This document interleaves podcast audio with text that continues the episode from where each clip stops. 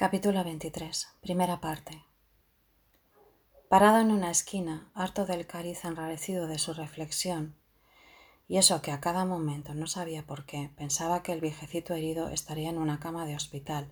Los médicos y los estudiantes y las enfermeras lo rodearían amablemente impersonales. Le preguntarían nombre y edad y profesión. Le dirían que no era nada. Lo aliviarían de inmediato con inyecciones y vendajes. Oliveira se había puesto a mirar lo que ocurría en torno y que, como cualquier esquina de cualquier ciudad, era la ilustración perfecta de lo que estaba pensando y casi le evitaba el trabajo. En el café, protegidos del frío, iba a ser cosa de entrar y beberse un vaso de vino. Un grupo de albañiles charlaba con el patrón en el mostrador. Dos estudiantes leían y escribían en una mesa, y Oliveira los veía alzar la vista y mirar hacia el grupo de los albañiles volver el libro al cuaderno, mirar de nuevo. De una caja de cristal a otra, mirarse, aislarse, mirarse, eso era todo.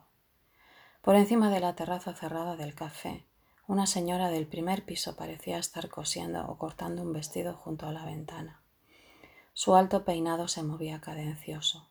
Oliveira imaginaba sus pensamientos, las tijeras, los hijos que volverían de la escuela de un momento a otro el marido terminando la jornada en una oficina o en un banco, los albañiles, los estudiantes, la señora, y ahora un clochard desembocaba de una calle transversal, con una botella de vino tinto saliéndole del bolsillo, empujando un cochecito de niño lleno de periódicos viejos, latas, ropas deshilachadas y mugrientas, una muñeca sin cabeza, un paquete de donde salía una cola de pescado los albañiles, los estudiantes, la señora, el clochard y en la casilla como para condenados a la picota, Loterín Nacional, una vieja de mechas y redentas brotando de una especie de papalina gris, las manos metidas en mitones azules, tirage me credí, esperando sin esperar el cliente, con un brasero de carbón a los pies, encajada en su ataúd vertical, quieta, semielada, ofreciendo la suerte y pensando vaya a saber qué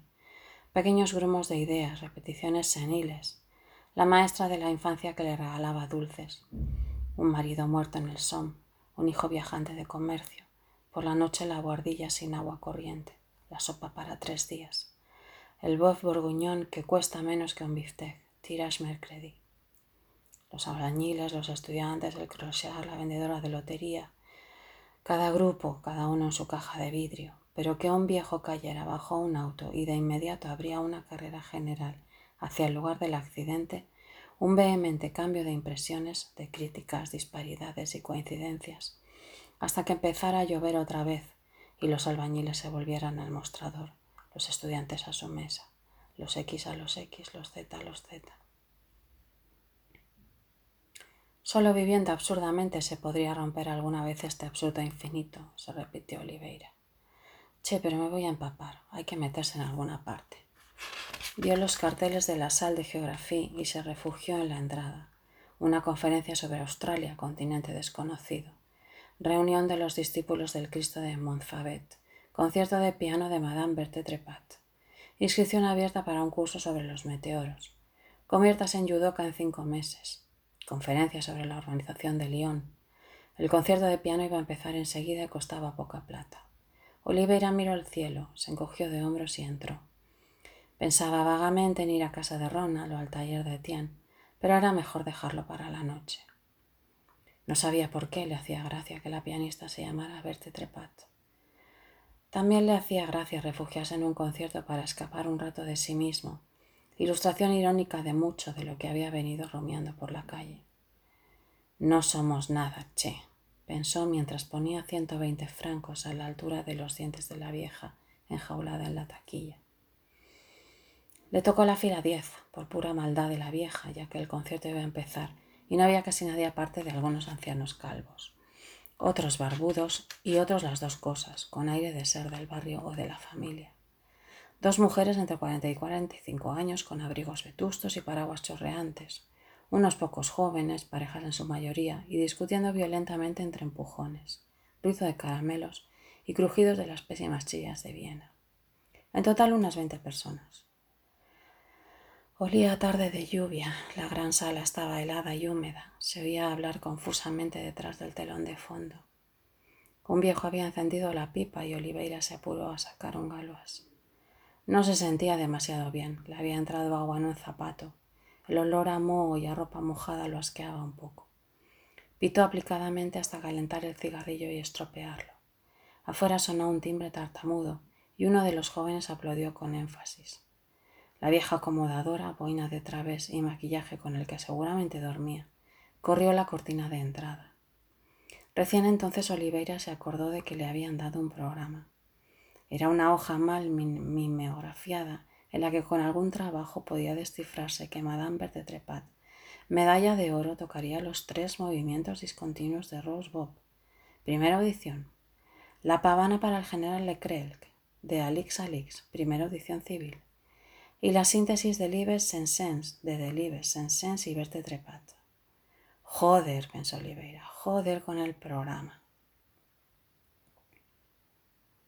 Sin que supiera exactamente cómo había llegado, apareció detrás del piano un señor de papada colgante y blanca cabellera. Vestía de negro y acariciaba con una mano rosada la cadena que le cruzaba el chaleco de fantasía. A Oliveira le pareció que el chaleco estaba bastante grasiento. Sonaron unos secos aplausos a cargo de una señorita de impermeable violeta y lentes con monturas de oro.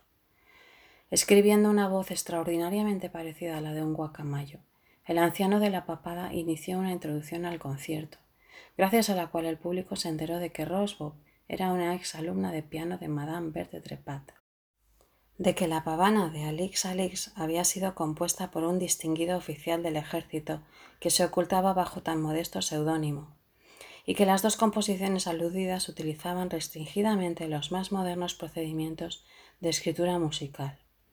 En cuanto a la síntesis de Libes Sensens, y aquí el anciano alzó los ojos con arrobo, representaba dentro de la música contemporánea una de las más profundas innovaciones que la autora, Madame Trepat, había calificado de sincretismo fatídico.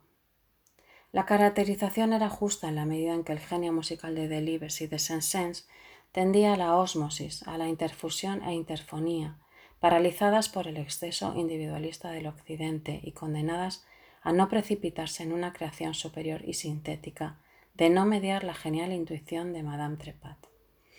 En efecto, su sensibilidad había captado afinidades que escapaban al común de los oyentes, y asumido la noble, aunque ardua misión de convertir en puente mediúmnico a través del cual pudiera consumarse el encuentro de los grandes hijos de Francia.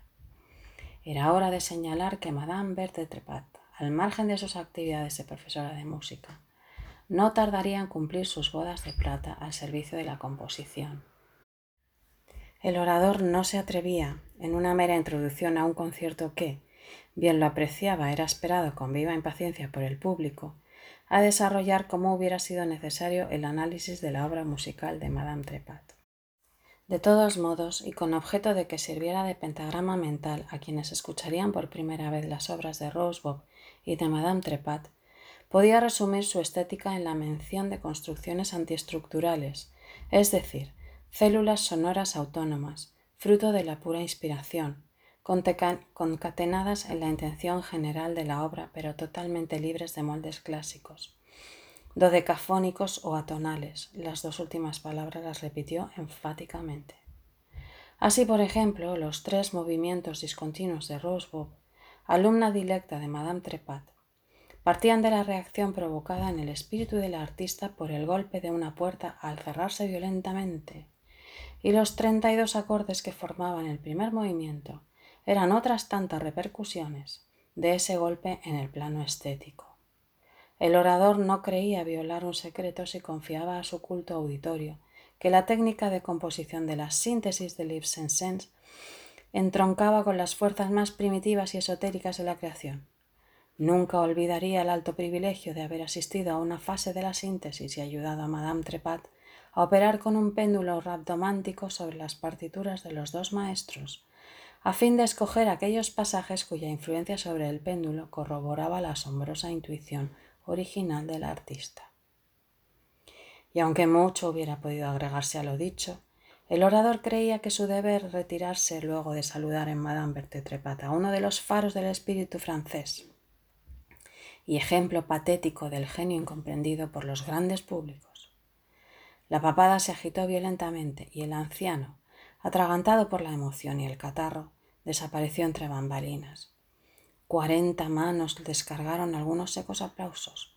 Varios fósforos perdieron la cabeza. Oliveira se estiró lo más posible en la silla y se sintió mejor.